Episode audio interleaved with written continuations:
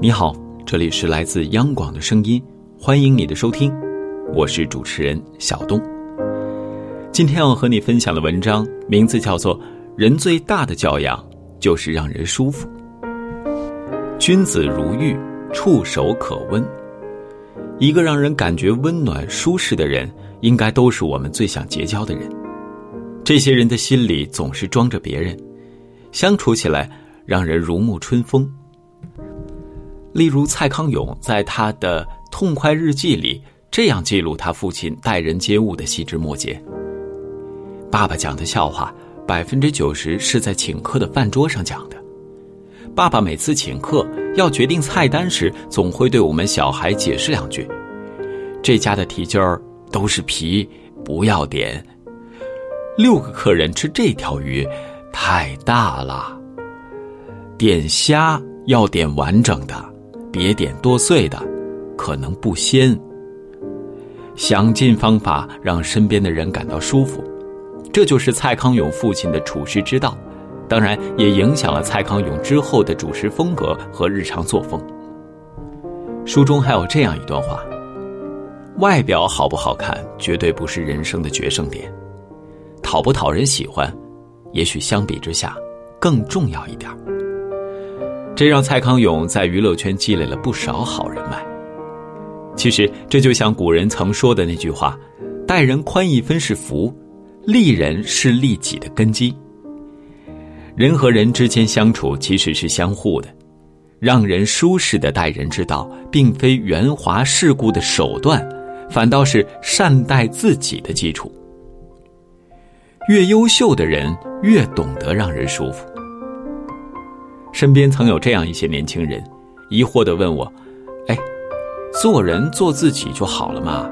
做一件事，如果总在考虑别人舒不舒服，这会不会太讨好了？”可是对于那些优秀的人来说，这并非是献媚，而是深植在骨子里的教养。就像曹雪芹说的：“洞明世事皆学问，人情练达即文章。”优秀的人早已在日常的言行举止中发自内心的对别人好，让人感受到他的真诚。香港明星张国荣就是这样一个人，凡是和他有过接触的人都说和他相处是一种享受。当年刘嘉玲刚到香港，因为苏州口音而被嘲讽为“北姑”，经常被排挤和奚落。有一次。张国荣遇到就出面呵斥，并且安慰刘嘉玲。香港四大天王之一的黎明性格内向，很怕跟人交流。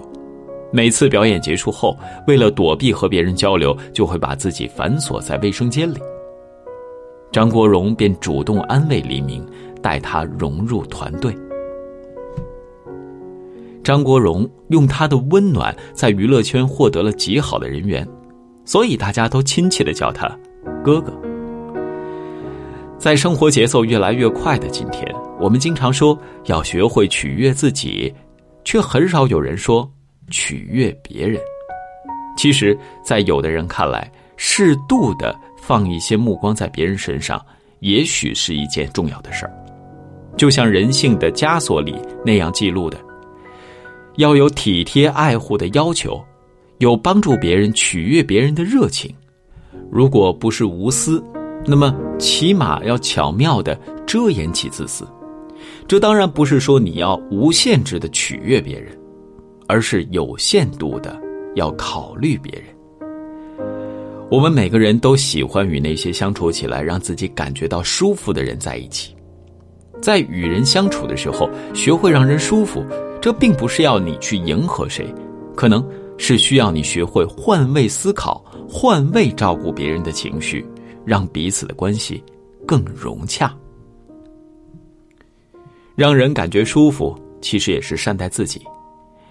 罗振宇曾在《奇葩说》里提到过一个概念，叫做“发行社交货币”。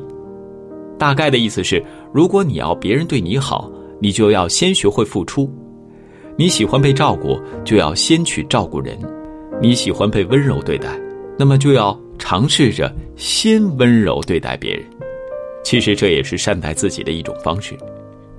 上世纪上海滩大名鼎鼎的风云人物杜月笙，他的发迹就和他让人舒服的处世之道有着密不可分的关系。当年杜月笙刚进入黄公馆不久，公馆大佬的太太林桂生就生了一场大病，杜月笙恰巧被选为去照顾林桂生的人之一。其余被选中的人都是很讨厌服务别人的。埋汰活啊，都敷衍了事，而唯独杜月笙呢，耗费心神，悉心照顾林桂生。从此，林桂生就开始留意杜月笙，发现这个年轻的小伙子在日常生活中也是处处为人考虑，为人诚恳善良。于是，林桂生就开始将杜月笙当成心腹来培养，先是下放权力，让杜月笙帮忙打理皇公馆。再到给杜月笙包办婚姻，最后资助他自立门户。曾经默默无闻的小瘪三杜月笙，命运就此发生了巨大的变化。美国的著名心理学家丹尼尔·戈尔曼曾在《情商》一书中诠释了情商是如何影响我们人生的成功与否的。你让人舒服的程度，决定着你能抵达的高度。是的。在生活中，我们无时无刻不在和别人打交道，有时候一句体贴的话，一个细微的小动作，都能改变我们和对方的关系。心里装着别人，让别人感到舒服，不仅能交到更多的朋友，也能在良好的人际关系中成为更好的自己。我们该如何做到让对方舒服呢？有人一直认为。我们与人相处的重点，不是为了分对错，而是为了让两人的关系更加和谐。那接下来呢，也根据搜集到的一些经验和资料，给大家列举几个舒适的相处之道，希望能够对你有所帮助。第一，承认自己是一个有情绪的人。蔡康永就有这样的观点说：承认自己是一个有情绪的人，也承认别人是有情绪的人。也许这就是换位思考的一种表现吧。当你想舒服做自己的时候，别人是不是也想做别人自己呢？因此，不去绑架别人，也许才能让跟我们相处起来的对方感觉如沐春风，觉得很舒适。第二，说话不可以随口就说，行事也最好不要随心就做。说话的技巧在人际相处的过程当中是十分重要的组成部分。例如，曾国藩在年轻的时候就曾因为口无遮拦而没有朋友，后来直到多年以后的戒多言，才慢慢让这种情况得以改善。大处着眼，小处着手，群聚守口，独居守心。我们在和别人相处的时候，说话。是不是也可以给自己和对方都留有一点余地？这样是不是也能让彼此更和谐、更舒服的相处下去呢？第三，不直斥其过，也就是不要轻易指出他人的过错。在生活当中，你有没有过这样的经历？就是本身是你的想法，他人没有按照这样的方式去做，你就提出批评和指责。可实际上，我们本可以用更加容易接纳的方式告诉对方。王阳明也曾经有过这样的话：“大凡朋友，须兼规指摘处少，右叶将劝亦多方式。”大概的意思就是说呀，对朋友不要当面斥责他的过失，可以委婉的表达，让他更容易被接纳。比如像“我理解你”，就比“你为什么要这样想啊”可能要更舒服的多。其实方法还是很多的，一个灿烂的微笑，一句体贴的话，一个小动作，一个特别的昵称，都足以让感情升温。但总的来说，从善意的角度思考问题，既能让你自己有一种如沐春风的感觉，可能也会让你获得一个更加融洽的人际关系。好了，以上就是和你分享的文章。也希望你可以结合文章的内容和你自己的现实情况，收获更加融洽的人际关系。我是小东，在北京，祝你晚安，好梦。